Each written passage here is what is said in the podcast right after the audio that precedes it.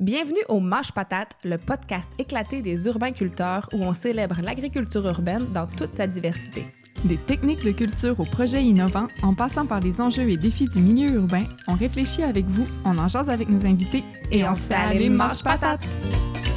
Allô, allô, bienvenue à Mâche Patate, le podcast des urbains-culteurs. Je suis Marie-Hélène Dubé, votre co-animatrice en compagnie de Marie-André Asselin. Salut Marie! Salut Marie-Hélène! Dans l'épisode d'aujourd'hui, ben, on voulait parler de l'eau au jardin parce que, ben, avec les années, force est de constater que l'arrosage est l'une des sources principales, sinon la en lettres majuscules, la source principale d'inquiétude pour les jardiniers et jardinières qui débutent. Est-ce que j'arrose trop? Est-ce que j'arrose pas assez? Comment savoir si mes légumes ont besoin d'eau? Bref, c'est quand même un peu stressant pour euh, certains, certaines. C'est quand même un incontournable au potager, pas d'eau, pas de vie, donc il faut s'assurer d'avoir de l'eau. Oui, puis d'un autre côté, on veut aussi s'assurer de ne pas gaspiller trop d'eau. Fait qu'on va aussi s'intéresser aux trucs pour limiter les besoins en eau au jardin. Pour nous conseiller, on reçoit aujourd'hui Carl Boivin, qui est agronome et chercheur à l'Institut de recherche et de développement en agro-environnement, en cours l'IRDA. Donc, Carl se spécialise dans la gestion de l'irrigation et dans les pratiques culturelles qui favorisent l'efficacité de l'utilisation en eau. Bonjour Carl, bienvenue à Mange Patate. Bonjour, merci de l'invitation.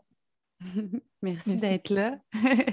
Puis, euh, ben, c'est ça, on, va évidemment te demander de te présenter, mais en premier lieu, peut-être qu'il y a certaines personnes ici qui ne connaissent pas l'IRDA, fait que je me demandais si tu pouvais, euh, oui, te présenter, mais également présenter l'organisme pour lequel tu travailles. Parfait. Ben, comme vous l'avez dit, je suis agronome de formation. Euh, je suis chercheur à l'IRDA depuis une quinzaine d'années en régie de l'eau. Euh, fait que l'IRDA, en gros, euh, ben, c'est une corporation de recherche qui est à but non lucratif, mais qui est axée sur le. En fait, la clientèle de l'IRDA, c'est les producteurs agricoles et les conseillers agricoles qui, interviennent auprès de ces entreprises-là. Je dirais qu'on a environ 125 employés le répartis. Euh, bon, on a un site à, Québec au complexe scientifique là, sur la rue Einstein, où c'est le, le, siège social, si on veut.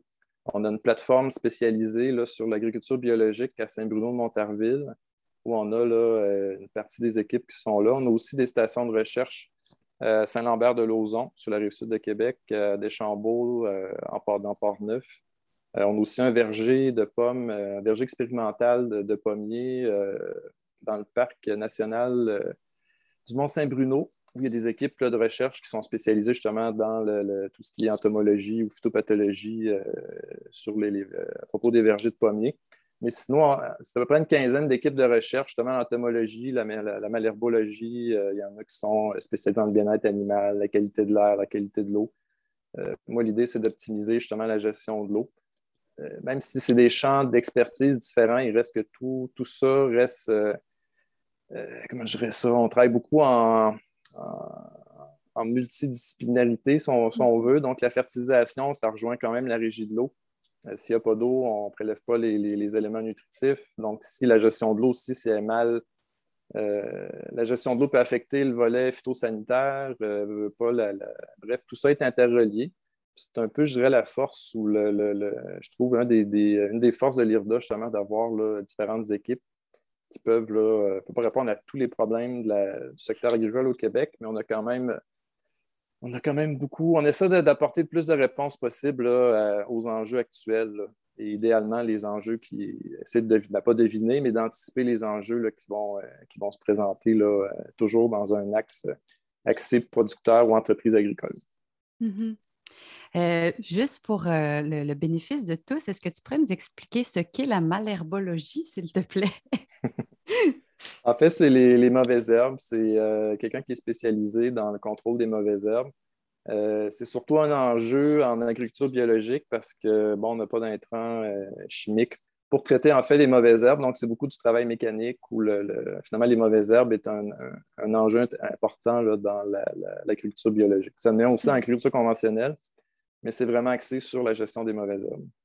Ou du moins, les, mauvaises herbes, il ne faut, ben, faut pas nécessairement dire mauvaises herbes, mais dis-moi des herbes qu'on ne veut pas. Euh, en fait, des rosiers pourraient être une mauvaise herbe dans un champ de pommes de terre. Ben, ben oui. Merci de la précision. Je trouve que c'est un beau mot en plus. Je ne sais pas pour moi quoi. Dans ma tête, ça sonne comme malherbologie. Oui, c'est comme vraiment. Ouais, moi, tout, je trouve ça cool. En tout cas, j'espère que ça allait éclairer certaines personnes sur cette discipline. Puis là, c'est ça, on comprend que c'est surtout avec les agronomes, euh, avec les agronomes, avec les agriculteurs, les producteurs agricoles qui étaient habitués de travailler. Puis là, aujourd'hui, on va peut-être te sortir un peu de ta zone de confort parce qu'on va s'intéresser davantage à, l'échelle domestique, au potager, que ce soit en plein sol ou même en pot, peut-être qu'on pourrait avoir à la maison. Puis, euh, ben, comme Marie-André le disait dans l'introduction, c'est sûr que je pense que la plupart des gens, quand ils se mettent à jardiner la première année, mettons, l'arrosage, ça devient un peu comme l'espèce d'obsession de comme est-ce que j'arrose trop, pas assez? Fait, je ne sais pas si tu pourrais commencer juste par nous parler un peu des notions essentielles qu'il faut connaître pour se dire OK, est-ce que j'ai une bonne fréquence d'arrosage ou pas? Comme, à quoi il faut penser? Euh, effectivement, vous me sortez un peu de ma, zone de, confort. Euh, quand on parle de producteurs agricoles, souvent on parle de, grandes superficies ou du moins d'une même culture dans une superficie donnée, si on veut. Alors que quand on arrive dans un jardin, bon, généralement, on, a, on peut avoir des carottes, des tomates, euh, des pommes de terre, même si on a assez de place. On a plusieurs cultures.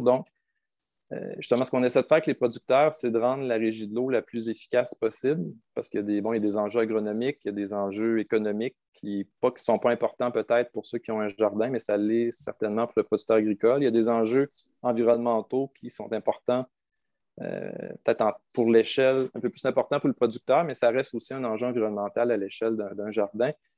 Mais tout ça pour dire que euh, déjà de, réussir à savoir quand intervenir dans un champ de pommes de terre, par exemple, ou un champ de, en oignon ou en carotte, c'est quand même un défi.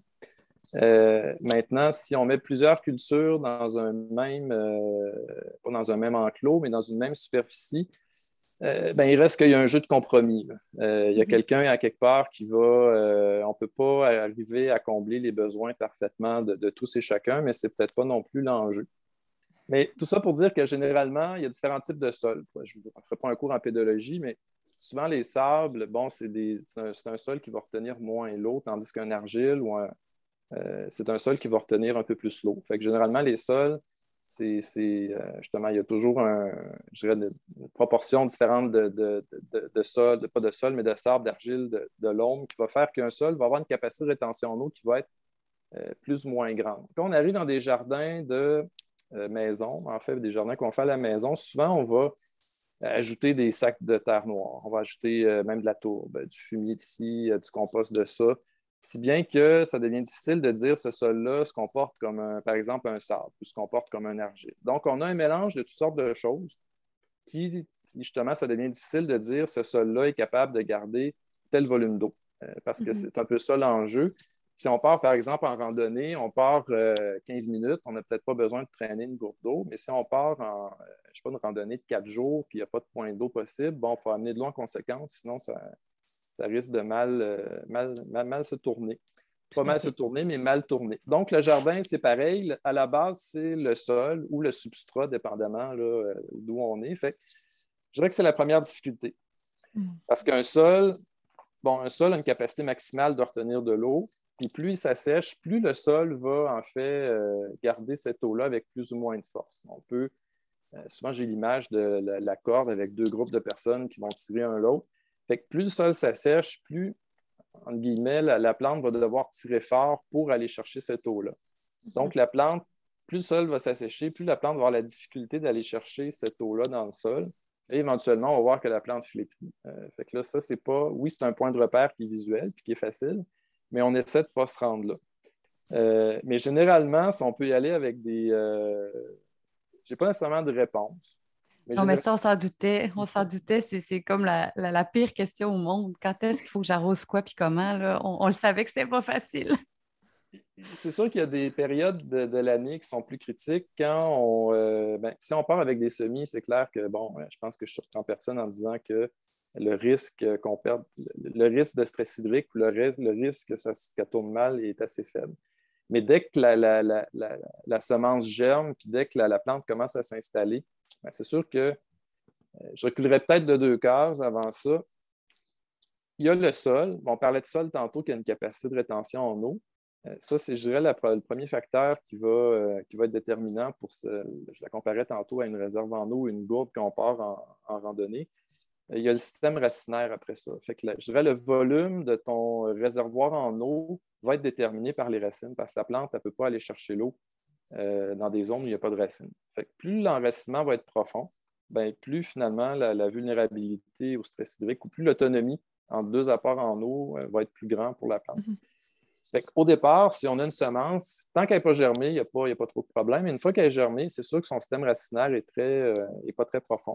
Fait rapidement, si les premiers centimètres de sol sèchent, ben, c'est clair que nos semis peuvent, peuvent griller.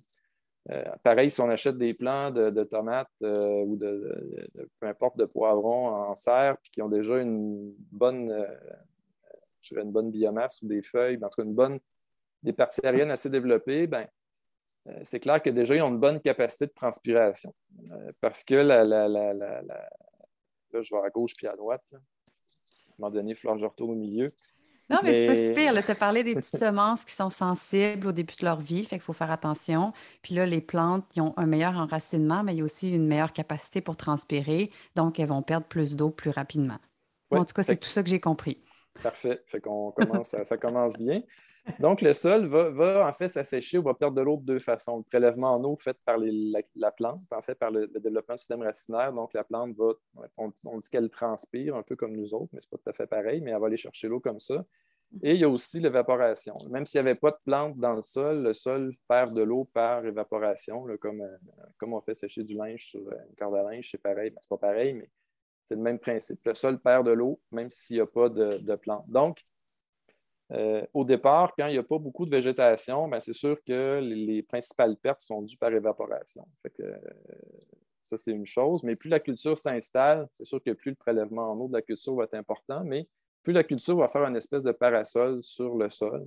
Donc, va protéger un peu le sol des, euh, de la chaleur ou des rayons de soleil. Donc, la, proportion perdue par évaporation va être plus faible. Mais je dirais c'est pas plus En fait, il y a, d'autres défis. Tout n'est pas gagné à, partir de là, parce que là, nos plantes, justement, sont rendues à leur maximum de prélèvement.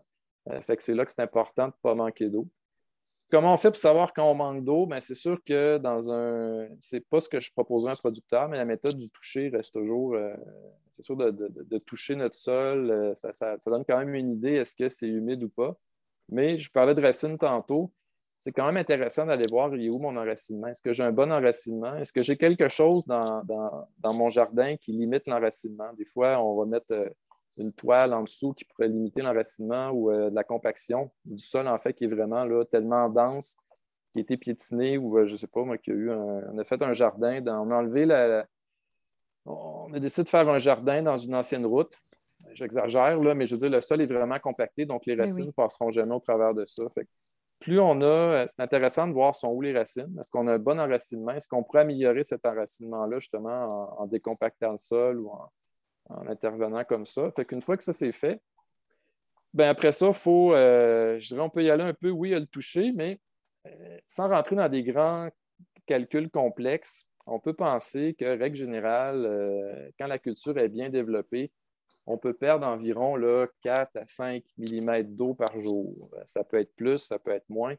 Euh, c'est sûr que plus une journée est chaude, plus une journée est ensoleillée, plus une journée est venteuse, plus il y a du vent dans cette journée-là, plus la, plante aussi va transpirer. Elle ne transpire pas égal à chaque jour. S'il pleut, ben, c'est sûr qu'il y a moins de pertes aussi.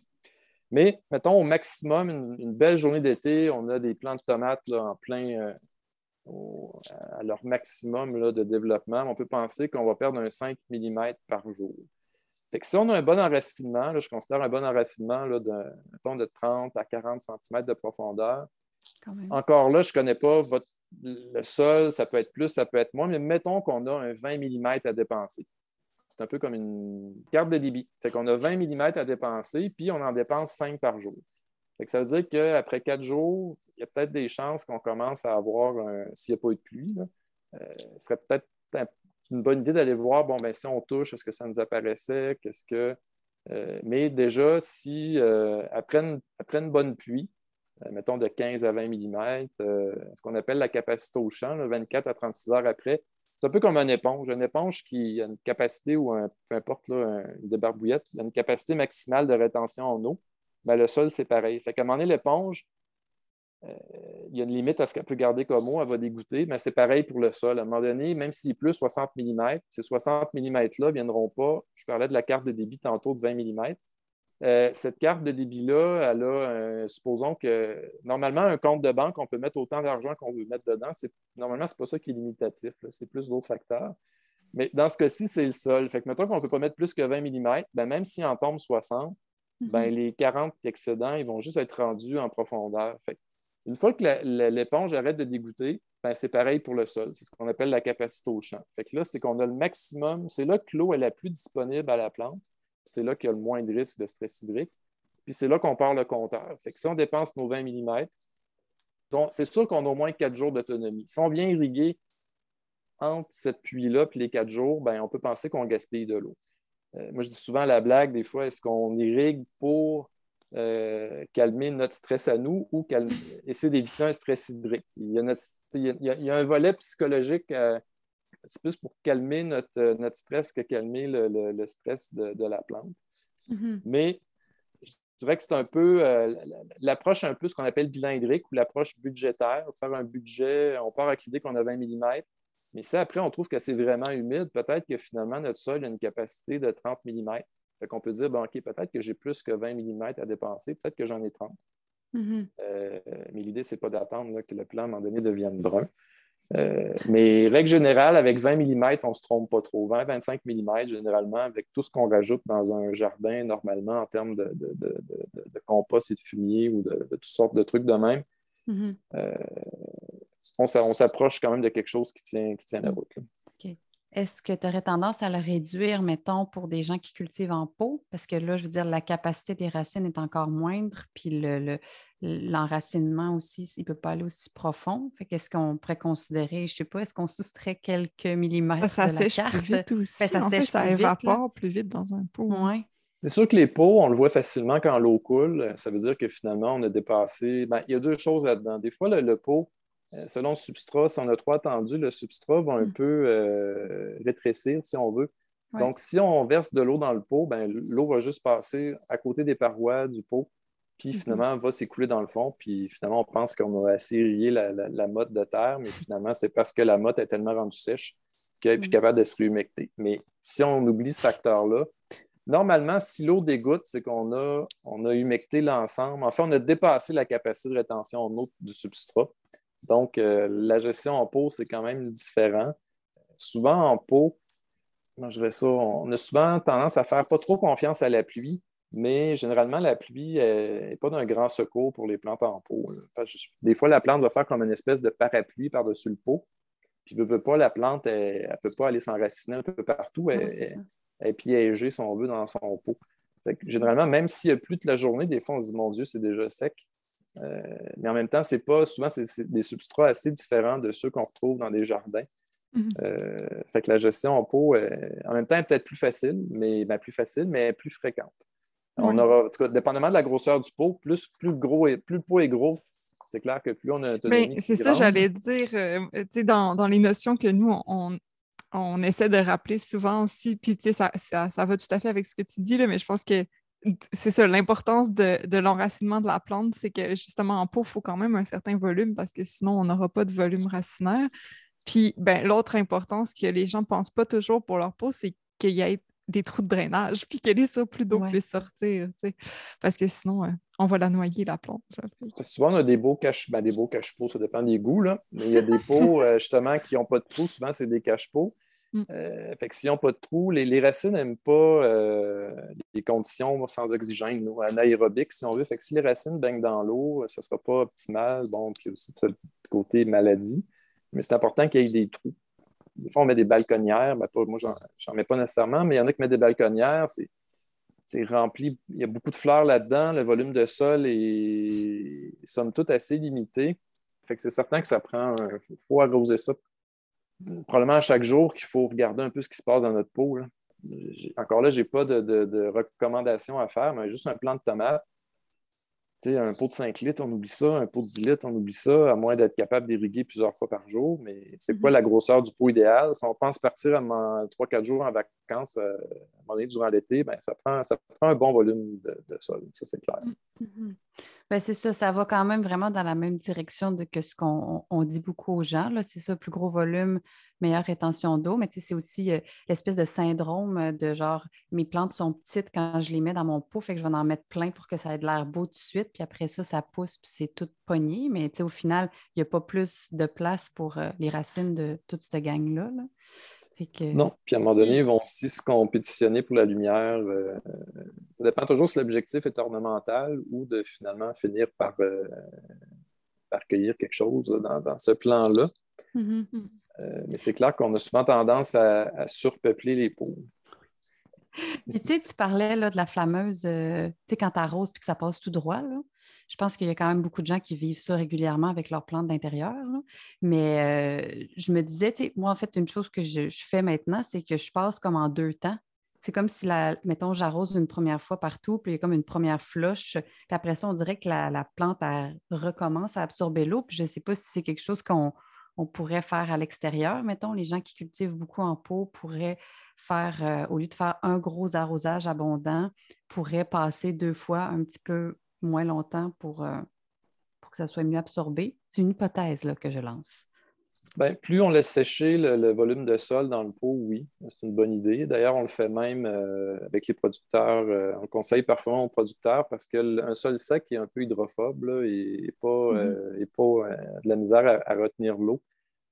on, s'éloigne un peu du, jardin, mais encore là, souvent qu'on fait des pommes de terre dans le jardin, on le fait un peu comme les producteurs, on fait des, des billons déjà, le plant de pomme de terre est un peu parapluie. Le billon est un peu aussi en favorise le, un peu le détournement de l'eau, si on veut. Fait quand le sol est très sec, les premiers millimètres sont souvent détournés ou euh, finalement ne rentrent pas dans le, sol ou sont détournés dans l'entrerang. des fois, ce qu'on propose, c'est quand c'est possible, on commence par un, 5 mm, par exemple, puis après ça, on va remettre un 15 à 20 mm là, euh, pour que vraiment le sol soit capable d'absorber cette eau-là, puis aller mouiller le centre de la butte. Parce que dans ce cas-là, on veut souvent l'engrais dans la pomme de terre, du moins en contexte de production commerciale, l'engrais est au centre de la butte. Fait qu'on veut vraiment. En fait, pour qu'une plante soit heureuse, j'appelle un peu des carrefours de prélèvement, mais ça prend du sol, ça, ça va, mais ça prend des racines, ça prend de l'engrais, puis ça prend de l'eau, puis tout ça à même place au même moment. Fait que si on a des sols, des racines, de l'eau, puis on n'a pas d'engrais, ou si finalement la, zone de sol qui a de l'engrais a des racines, mais il n'y a pas d'eau, ben, la plante ne peut pas aller chercher ces éléments nutritifs-là. Fait qu'il faut vraiment, euh, en fait, il faut savoir à va où notre eau. Euh, c'est sûr que je ne conseille pas. Je conseille aux producteurs d'aller donner un coup de pelle dans le champ pour aller voir après une pluie ou après une irrigation, l'eau est, allée où. Je ne conseille pas de faire ça dans un pot. Mais euh, en même temps, on le voit aussi avec le, Quand on est capable de prendre le pot dans nos mains, mm-hmm. on voit un peu avec le poids aussi. mais des fois, on peut arroser un peu par l'assiette pour un peu pré-humecter. Mais l'idée, c'est d'être capable de ne pas laisser sécher assez longtemps la motte que justement ce, ce, rétrécissement-là euh, arrive. Oui. Mm-hmm. là, ça me fait penser que tantôt, tu donnais des exemples de, ben, de volume vraiment trop petit pour des tomates. Puis, euh, tu sais, je me dis juste, c'est effectivement une question qu'on a souvent, la grosseur du pot de tomate. Fait que pour euh, le bénéfice de ceux qui nous écoutent et qui auraient le questionnement, euh, en tout cas, nous, aux urbainculteurs, souvent, les pots qu'on recommande, c'est comme des 15 gallons. Euh, fait que là, je, regardais rapidement, là, ça veut dire à peu près 56 litres. Fait que, c'est ça, Avec le 10 litres, c'est sûr qu'on est loin. ben, juste, on a juste à penser au. Ben, c'est différent, mais quand on, mettons, les recommandations qui sont faites pour la distance entre des plantes de tomates dans un jardin, c'est pas juste pour les racines, mais c'est aussi pour la lumière. Mais on ne colle pas des plantes de tomates aux, 5 cm. Donc, c'est, mm. euh, mais un, 15 gallons, ça m'apparaît une bonne, euh, un bon volume. Mm. On a parlé du manque en eau, de savoir comment si on arrose assez, mais comme à l'inverse, comment savoir si on arrose trop, parce que je pense que c'est souvent ce qui ce qui embête les gens parce que les, symptômes parfois se ressemblent. la plante va se flétrir euh, de toute façon. Euh, si on revient avec, les 20 mm, pour une règle rapide, pour mettre 1 mm sur un mètre carré, ça prend 1 litre. Donc, si on verse 1 litre uniformément sur un mètre carré, ça fait 1 mm. Donc, si hmm. on a un jardin de, euh, je dirais, 10 mètres par 5 mètres, c'est un bon jardin, ça fait 50 mètres carrés. Donc, ça veut dire que si on veut mettre 1 mm sur un jardin de 50 mètres carrés, il faut mettre 50 litres. Mais 1 mm, on ne va pas très loin. Donc, si on veut mettre 5 mm, si on se souvient tantôt ou euh, peut-être pas, mais euh, on peut penser qu'un jardin en plein été à son plein développement va consommer au moins 5 mm. Donc, si on veut au moins remplacer la consommation en eau d'une journée d'un jardin de 50 mètres carrés, ça veut dire qu'il faudrait mettre 250 litres d'eau dans ce jardin-là uniformément. Fait que 250 litres d'eau, euh, ça peut varier euh, d'une maison à l'autre, mais généralement, un boyau de jardin, c'est à peu près, c'est facile à mesurer, on a juste à, calculer le temps que ça prend pour remplir une chaudière, mais de volume connu, mais mettons que c'est 20 litres heure, le débit à peu près d'un boyau de jardin. Donc, si on a des sprinklers ou un système d'irrigation qui applique 20 litres heure, donc il faut appliquer 250 litres. Donc, ça veut dire qu'il faut irriguer au moins 50 minutes. Moi, je ne connais personne ben qui irrigue pendant 50 minutes. Euh, fait généralement, oui, on irrigue peut-être souvent, mais on irrigue, je ne fais pas le procès de personne, mais généralement, on n'irrigue pas assez longtemps pour le besoin du jardin. Parce que je mets au défi à tout le monde d'irriguer comme vous irriguez d'habitude avec votre. Souvent, c'est l'espèce de pistolet qu'on a au, bout du bureau de jardin. Ça mm-hmm. fait 10 minutes, on est tanné. Mais si on va gratter, tantôt, je vous disais, c'est important d'aller voir à où l'eau que vous apportez, mais vous allez voir que finalement, votre eau, vous n'avez même pas mouillé les premiers centimètres de sol pratiquement de votre jardin. Mais, si, en tout cas, si on en retient ce que tu dis depuis tantôt, au final, les risques d'arroser trop, c'est surtout justement en pot, surtout si on a des pots qui sont mal drainés. Mais comme si on est en plein sol, c'est plus qu'on gaspillerait de l'eau pour rien, mais les risques ne sont pas nécessairement pour les plantes. le, surplus d'eau va se drainer. Ben, si on, draine, sans fait le surplus d'eau est drainé, c'est que cette eau-là est gaspillée parce qu'elle n'a aucun potentiel d'utilisation par la culture. Fait que si on a Tantôt, je vous disais de regarder les racines. Ben, si vous avez irrigué, vous regardez un peu où ce qu'est allé l'eau, puis ce, front d'eau-là ou cette espèce de humectation d'eau-là euh, est rendu plus profond que les racines, ben, ça veut dire que cette eau-là a été gaspillée parce qu'il n'y a pas de racines. S'il n'y a pas de racines, cette eau-là ne sera pas utilisée ou utilisable par la plante. Puis en même temps, si vous avez mis de l'engrais, généralement, je compare ça un peu comme une, cafetière filtre. L'eau passe dans le, café que vous mettez dans le cône puis il y a un café qui sort de ça, mais c'est un peu le même principe dans le sol. Vous avez des éléments nutritifs. Donc, à chaque fois qu'il y a de l'eau qui passe dans ce sol-là, cette eau-là part avec une partie des engrais. C'est une bonne idée quand cette eau-là reste dans l'environnement des racines. Mais une fois que cette eau-là, l'eau qui atteint le, en fait, qui dépasse le système racinaire, ben, finalement, c'est de l'engrais puis c'est de l'eau qui est perdue. Mm Partez avec l'idée que 1 mm, c'est. Euh, si on met un litre sur un mètre carré, c'est 1 mm. Donc, euh, pour compenser le prélèvement d'une journée en plein été, il faut penser mettre au moins 5 mm. En même temps, est-ce que c'est pertinent de mettre 20 mm d'un coup? Peut-être pas, parce que si ça fait déjà 4-5 jours qu'il ne pleut pas, puis qu'on met un 20 mm, ben, les chances qu'il pleuve dans les prochains... Ben, je ne suis pas météorologiste, mais à un moment donné, il finit par pleuvoir. Ce n'est pas nécessairement une bonne idée. Pour un producteur, c'est une autre, autre approche, mais dans un jardin qui, à moins qu'on parte en vacances, là, mais si on est là euh, chaque jour, ou, euh, euh, on peut se contenter de mettre un 5 mm, un 10 mm, parce que si jamais il y a un épisode de pluie, ben, finalement, comme je disais tantôt, le, jardin ne peut pas retenir. Il y a une limite parce qu'il peut retenir en eau. Ben, moi, j'ai avoir une question par rapport, euh, justement, on parlait de l'eau de pluie, puis ça, c'est aussi une autre question que les gens euh, y ont beaucoup. Est-ce que je peux récupérer l'eau de pluie et comment? Mais avant, euh, je voulais te demander, tu sais, en contexte urbain, tu as juste, juste effleuré ça là, au début de la conversation. Tu souvent, les gens, vu qu'ils ont moins d'espace, ils vont cultiver beaucoup de choses différentes dans le même endroit ils ne peuvent pas se faire des grosses sections justement de patates puis tout ça. Fait que dans un bac, mettons qu'on imagine un bac surélevé, ils vont pouvoir cultiver euh, des oignons, des carottes, un plant de tomates, tout ça. Puis souvent, les gens nous demandent, ils ont peur, comme, comment bien savoir les besoins de chaque plante. J'ai l'impression que ça, les, ça, stresse beaucoup certaines personnes parce qu'ils se font dire que l'oignon, il a besoin de sécher en chaque arrosage, mais que la tomate, il faut qu'elle soit full arrosée. Fait que là, mettons, si tu te retrouves dans une situation comme ça, toi, que ferais-tu? Est-ce que tu privilégierais comme, genre, la tomate, c'est celle-là qui a le plus d'eau? En tout cas, qu'est-ce que tu ferais avec ça, toi? Je dirais qu'on ne contrôle pas. Si on, habite à une place où il pleut jamais, euh, ce genre de, suggestions-là ou de, recommandations-là bon, on pourrait faire quelque chose avec. Est-ce qu'il y a un fondement tout ça? probablement. Il y a des stades critiques, du moins qui sont plus critiques pour chacune des cultures, ça c'est clair. Mais il reste que dans la vraie vie, entre guillemets, il y a des producteurs d'oignons qui, à chaque année, réussissent à faire des oignons, même s'il pleut aux deux jours, il pleut pas ou il pleut beaucoup, il pleut moins. Il reste qu'en bout de ligne, l'oignon, l'oignon a besoin d'eau. Puis l'oignon va réussir à faire un oignon c'est ça, c'est un jeu de compromis. Je pense qu'il n'y a pas de réponse. Euh, non, mais ça, en fait, ce que tu me dis, ça me rassure parce que moi, je dis souvent aux gens, ben, allez-y globalement, puis ça, ça va bien fonctionner. Moi, chez nous, les choses sont toutes mélangées ensemble, puis j'arrose tout le monde pareil, puis ça pousse. sais. Mmh. Mais c'était comme, euh, là, maintenant que toi, tu le dis, c'est comme encore euh, plus rassurant pour moi.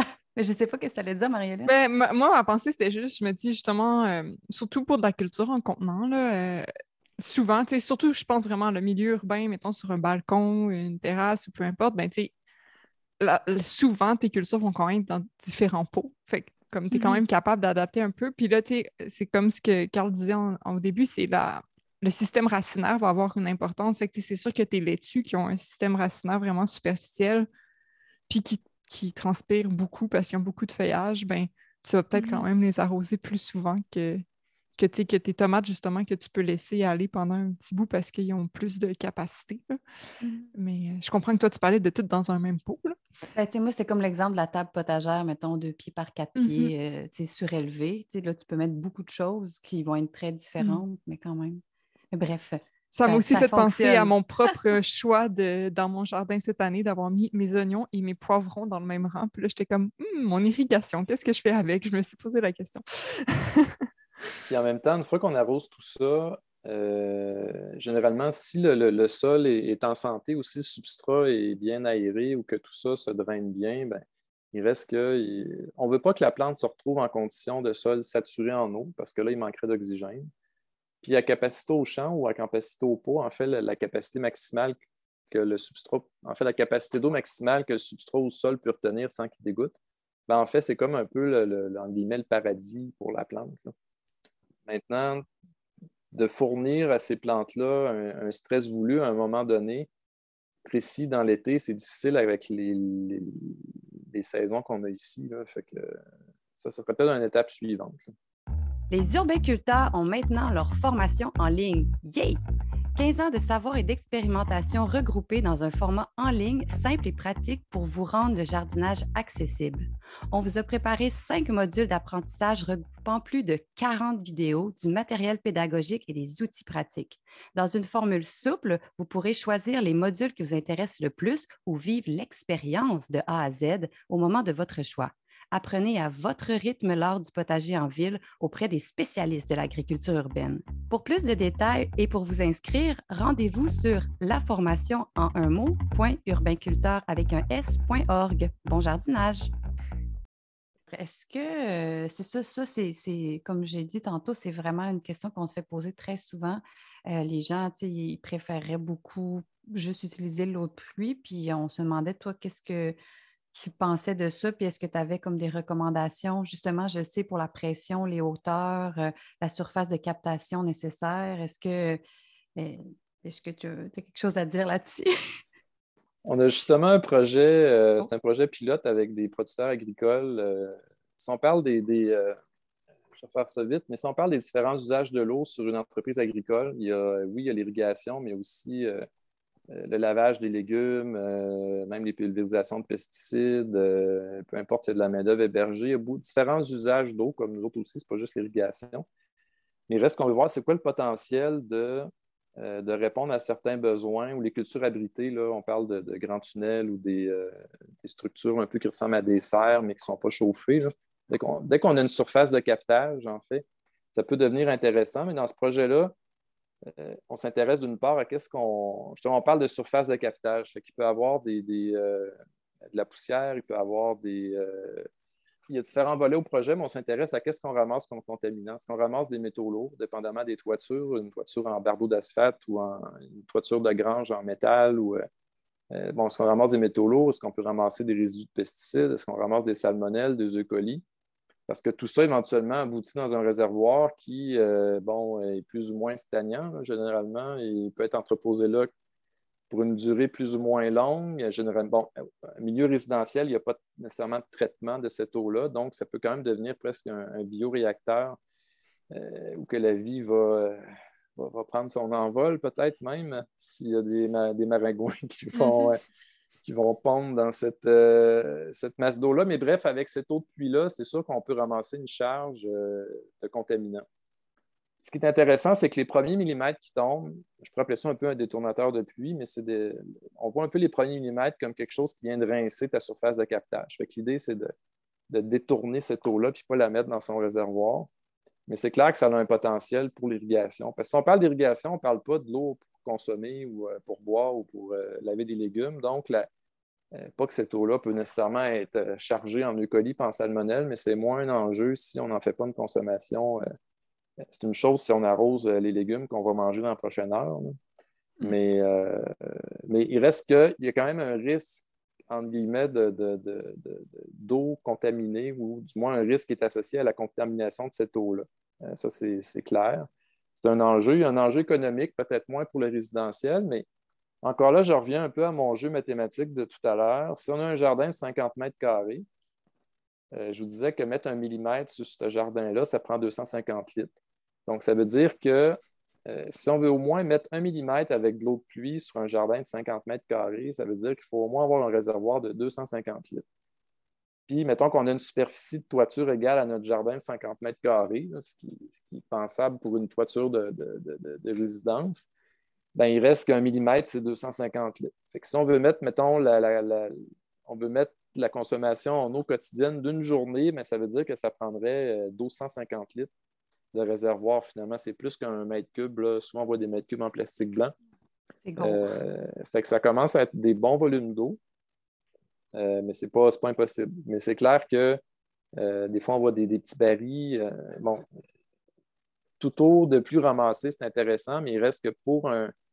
Si on voulait exclusivement baser notre, notre irrigation sur la récupération d'eau de pluie, ça pourrait devenir compliqué, surtout que le besoin d'irrigation va être plus important quand il ne pleut plus. Fait que si on n'a pas suffisamment d'eau en réserve, ben, finalement, avec 1250 litres, on aurait une réserve pour une journée, à la limite, pour un jardin de 50 mètres carrés. ça peut devenir une source d'approvisionnement, je dirais, complémentaire, mais ça pourrait être difficile peut-être de,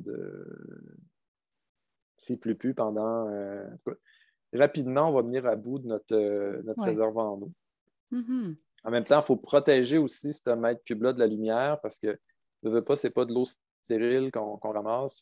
assez rapidement, si la lumière rentre en contact avec cette eau-là, il va y avoir un développement d'algues. Puis... Euh, ça demande un peu d'investissement en temps aussi, ramasser de l'eau de pluie. Oui, mais je me euh, demandais, euh, ah, excuse, je ne voulais pas te couper, mais tu as parlé de, mettons, des premiers millimètres peut-être pas là, peut-être que tu n'as pas ça en tête, mais est-ce que tu est-ce que tu aurais potentiellement des références? Mettons, si on aurait des, patenteux là, dans la gang qui voudraient euh, justement installer ça puis euh, faire le contournement de, ces premiers millimètres-là. J'ai déjà vu des images de ça, c'est pour ça que je te le demande. Il existe des, ben, justement des trucs déjà tout designés pour ça, mais ah, nous, on s'en est. Ben, souvent, les, les, ben, les posteurs agricoles, c'est beaucoup des je ne dirais pas des patenteux, mais c'est du monde qui sont très manuels, qui vont euh, modifier leur machinerie, qui vont. Euh, euh, ils achèteront rarement le, truc, ils sont capables de le fabriquer. Puis mm-hmm. nous, avec des, justement des barils en plastique, on, s'en fabrique des, ce qu'on appelle des détournateurs de pluie. L'idée, c'est que le. En tout cas, c'est un système de tuyaux. Je pourrais vous envoyer là, notre, ben, une photo de ce qu'on a fait. C'est assez simple. C'est des tuyaux en PVC euh, qui, permettent à un moment donné une accumulation d'eau. Il y a une balle qui flotte. à un moment donné, cette balle-là vient coincer l'arrivée d'eau. Puis là, ben, cette eau-là va poursuivre sa route là, dans le bassin euh, qui sert de, réservoir. ce, détournateur de puits-là, après ça, ben, il y a, mettons, un, trou dans le fond qui, une fois que la précipitation arrête, tranquillement, pas vite, il va s'auto-vider lentement ça permet d'éviter euh, justement de, mettre de la poussière ou de, diminuer la charge de contaminants dans notre réservoir. Hmm, cool.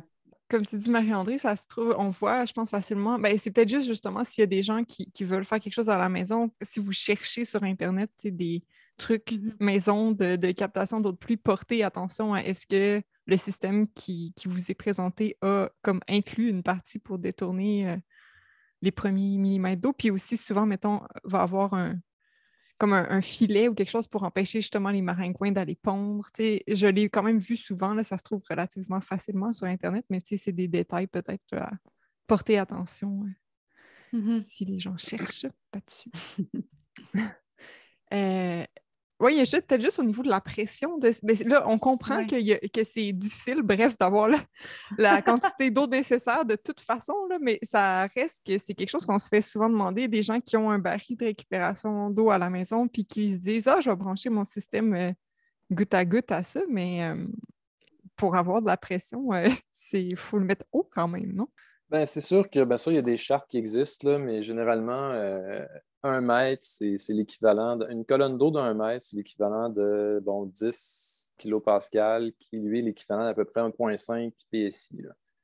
Euh, généralement, euh, ça, ça, ça reste des termes assez techniques, mais il reste qu'un tube de goutte à goutte, en, en contexte de production commerciale, euh, on essaie de viser un 10-12 PSI. Donc, ça veut dire que ce bassin-là, il faudrait, on n'est pas là, mais il reste que il va quand même avoir de l'eau qui va sortir de ce goutte à goutte-là.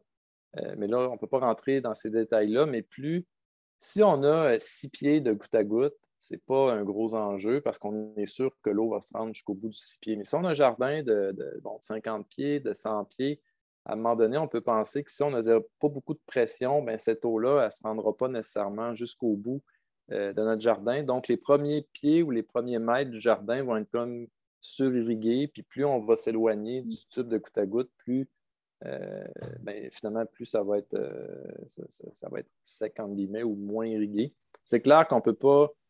Il faut oublier les gicleurs là, avec une source d'eau euh, en réservoir, là, parce que là, faudrait, ça ressemblerait un peu à je sais pas, des, des anciennes papetières ou les tours d'eau municipales. Mhm. Euh, Ça, ça pourrait Ouais. marcher. Mais là, ça commence à être dangereux. Je pense que ça prend des permis. Mais, mais c'est clair que la, la- la- la- c'est ça. La hauteur, il y a des, des- c'est facile à calculer. Il y a des règles là-dessus. là. Pour avoir une pression donnée, ça prend une hauteur donnée. OK. Mais ça peut être aussi, plus c'est haut, plus c'est dangereux. Oui, aussi.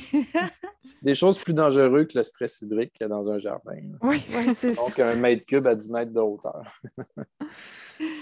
Eh, Il y a peut-être deux, deux derniers sujets que je voudrais arroser, arroser, que je voudrais aborder avec toi, et non arroser. Euh, la, ben, la première, ça va être, on va dire que c'est une petite ronde d'éclairs, OK? Puis tu as le droit de pas avoir les réponses. Mais je te pose des questions qu'on se fait vraiment souvent poser, puis il n'y en a peut-être pas de réponse. Est-ce que c'est vrai qu'il faut éviter d'arroser le feuillage des plantes? Euh, ben, c'est sûr que c'est mieux de ne pas l'arroser, euh, mais c'est peut-être moins critique euh, qu'on le pense. Souvent, on va dire ça va brûler le feuillage. Euh, moi, je reviens, on, fait beaucoup des, ben, justement, on fait des projets en contexte de production commerciale. Pour une histoire très courte, on avait un projet où on voulait refroidir le couvert végétal parce qu'il vient un temps, la plante, plus elle a chaud, plus elle transpire, plus elle ouvre ses stomates. Donc, à un moment donné, il vient un temps, quand il fait trop chaud, il faut qu'elle ferme ses stomates. Euh, parce que finalement, le- les racines ne réussissent plus à fournir suffisamment le, le feuillage pour répondre aux besoins en eau. Fait que là, la température interne de la plante va augmenter. Euh, souvent, on va voir la laitue, la brûlure, là, du, euh, ça peut être dû aussi à, un- à- à d'autres trucs, à des, des carences, mais il reste que on veut éviter, justement, on veut refroidir le couvert végétal pour que finalement ce, ce couvert-là, tout d'un coup, redevienne euh, en, en conditions propices à transpirer. Des fois, on allait jusqu'à 10, 12 micro-irrigations. C'est même pas. euh, c'était quelques. euh, c'était juste pour dire qu'on appliquait de l'eau pour refroidir le couvert végétal. Puis, j'ai jamais vu euh, une marque de brûlure de feuilles. Oh. Mais il reste que si on a un problème de, de maladie, certaines maladies, ça peut accentuer là, ces, ces- ces- ces trucs-là. Mhm. Mais il reste que si on irrigue le, le- le- le matin, parce que la plante, généralement, la nuit, elle ne prélève pas. là. Si on veut dire, on appelle ça à punch. là, qu'on met des, on a souvent des sondes qui mesurent le prélèvement en eau.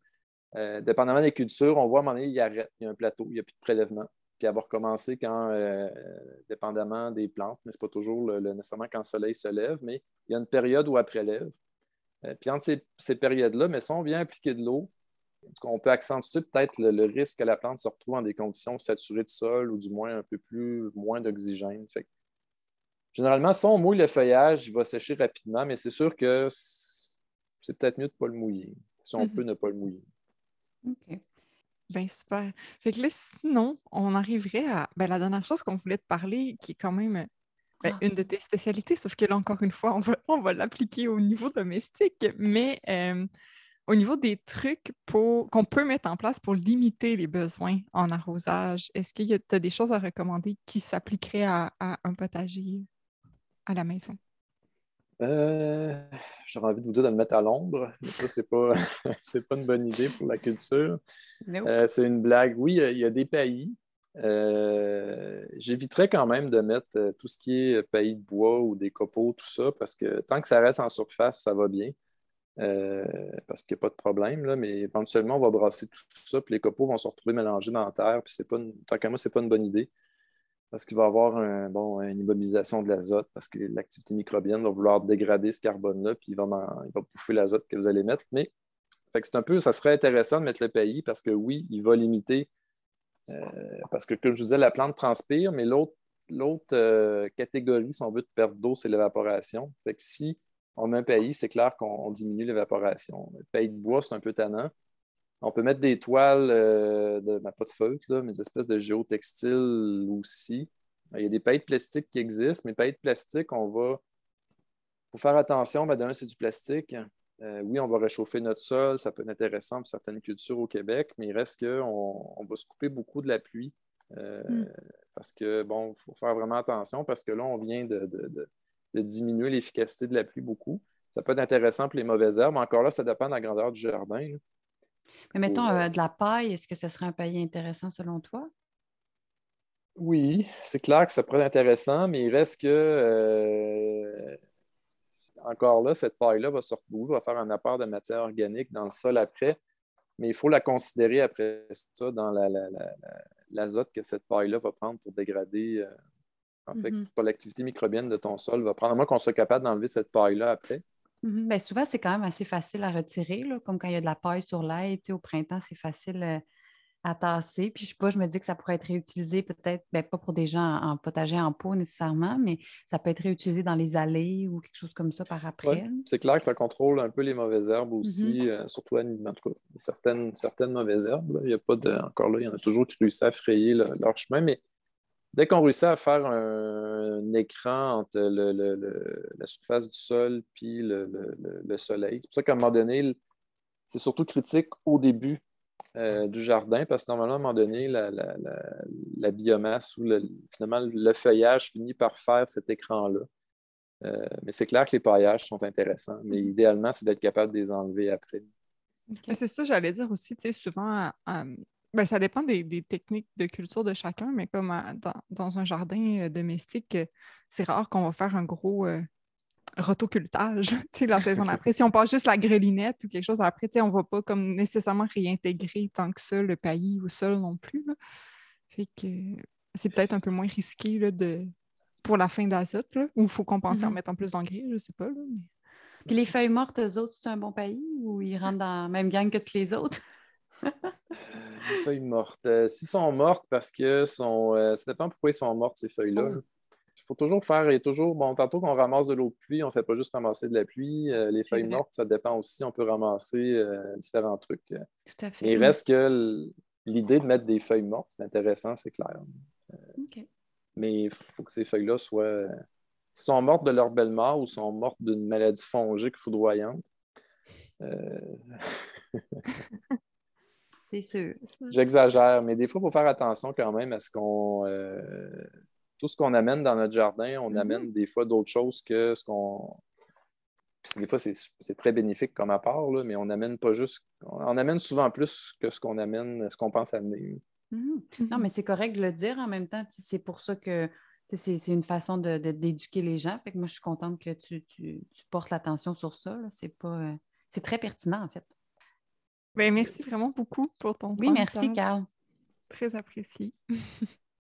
En conclusion, je voulais revenir un petit peu sur les paillis, euh, simplement pour dire que euh, là, ici, on en a parlé dans le contexte de la limitation des besoins en eau, qui est un des rôles joués par les paillis, mais il joue aussi plusieurs autres rôles, dont le contrôle de la croissance des mauvaises herbes. Ce Carl en a aussi un petit peu parlé, Mais euh, ils ont vraiment toutes sortes de rôles, les paillis. Donc, euh, ils protègent votre sol, entre autres, contre l'érosion euh, et protègent aussi la vie microbienne qui se trouve dans votre sol parce que ça limite un peu les écarts de température, ça limite la compaction due à la pluie, etc. Donc, ça vaut quand même la peine de s'intéresser aux paillis et à tous les rôles possibles qu'ils pourraient jouer dans votre potager.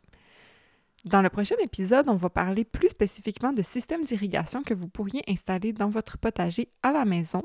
Et euh, d'ailleurs, si ça vous intéresse, c'est un sujet qu'on aborde dans la formation en ligne des urbainculteurs.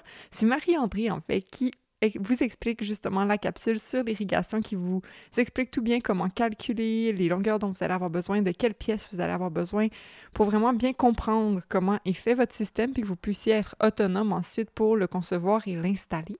Et puis, en plus de parler des systèmes euh, d'irrigation, dans le prochain épisode, on va revenir un petit peu sur la récupération d'eau de pluie et sur d'autres méthodes pour limiter les besoins en eau au potager. On va recevoir euh, pour l'occasion l'agronome Lily Michaud. C'est drôle, je me rappelais plus que c'est moi qui avais fait la portion de la formation en ligne sur l'irrigation, mais bon, c'est vrai. Maintenant que j'y pense, euh, c'était tout à fait moi. Euh, ben moi, je suis contente de voir que justement, l'irrigation, même si on essaie de, bien la cerner, ce n'est pas une science exacte, puis qu'il y a eu beaucoup d'apprentissage. justement, quand il parlait de toucher le sol, toucher en profondeur pour voir est-ce que c'est est-ce que c'est assez humide, est-ce que je dois, euh, est-ce que c'est trop sec? Donc, c'est comme vraiment une, aventure en soi. Moi, je le vis à chaque année dans mon propre potager. Puis d'ailleurs, quand on parlait de l'arrosage, euh, euh, vous prenez votre douche probablement, vous à la maison. Bien, euh, sachez que le meilleur arrosage que vous pouvez faire, c'est vraiment un arrosage avec un jet en pommeau, comme un pommeau si, vous preniez votre douche, mais assez léger, pas quelque chose de très fort là, qui va pouvoir déstabiliser des semences, par exemple, ou vraiment faire des trous dans le sol. Donc, on cherche un bon arrosage en pommeau de douche assez léger, mais qui va bien euh, arroser en profondeur. Donc, euh, voilà. Toujours plus, agréable de... ouais, toujours plus agréable de prendre une douche avec oui. Euh, un pommeau que juste un jet. Donc, voilà pour les petits rappels de fin. Merci beaucoup encore. Merci d'avoir été avec nous. Mange Patate est un projet des urbainculteurs, un organisme à but non lucratif qui œuvre à développer et promouvoir une agriculture urbaine productive, accessible et responsable. Depuis 2009, nous offrons du service conseil et de l'accompagnement, en plus d'aménager et d'entretenir des dizaines de potagers urbains chaque année pour diverses organisations. Nous avons également notre propre lieu de production dans le Vieux-Port de Québec, les Jardins du Bassin-Louise, une ferme urbaine à vocation sociale et pédagogique où on produit des centaines de légumes pour la sécurité alimentaire. Nous offrons aussi des produits pratiques pour le jardinage en ville sur notre boutique en ligne et nous offrons aussi de la formation, dont toute une formation complète en ligne sur le jardinage urbain. Rendez-vous sur www.urbainculteur.org pour en savoir plus. Urbainculteur avec un S à la fin toujours. Cet épisode était animé par Marie-André Asselin et Marie-Hélène Dubé. Le montage a été réalisé par Dominique Mani. Un gros merci à tout le monde et on se reparle dans deux semaines. Bye bye. Ciao.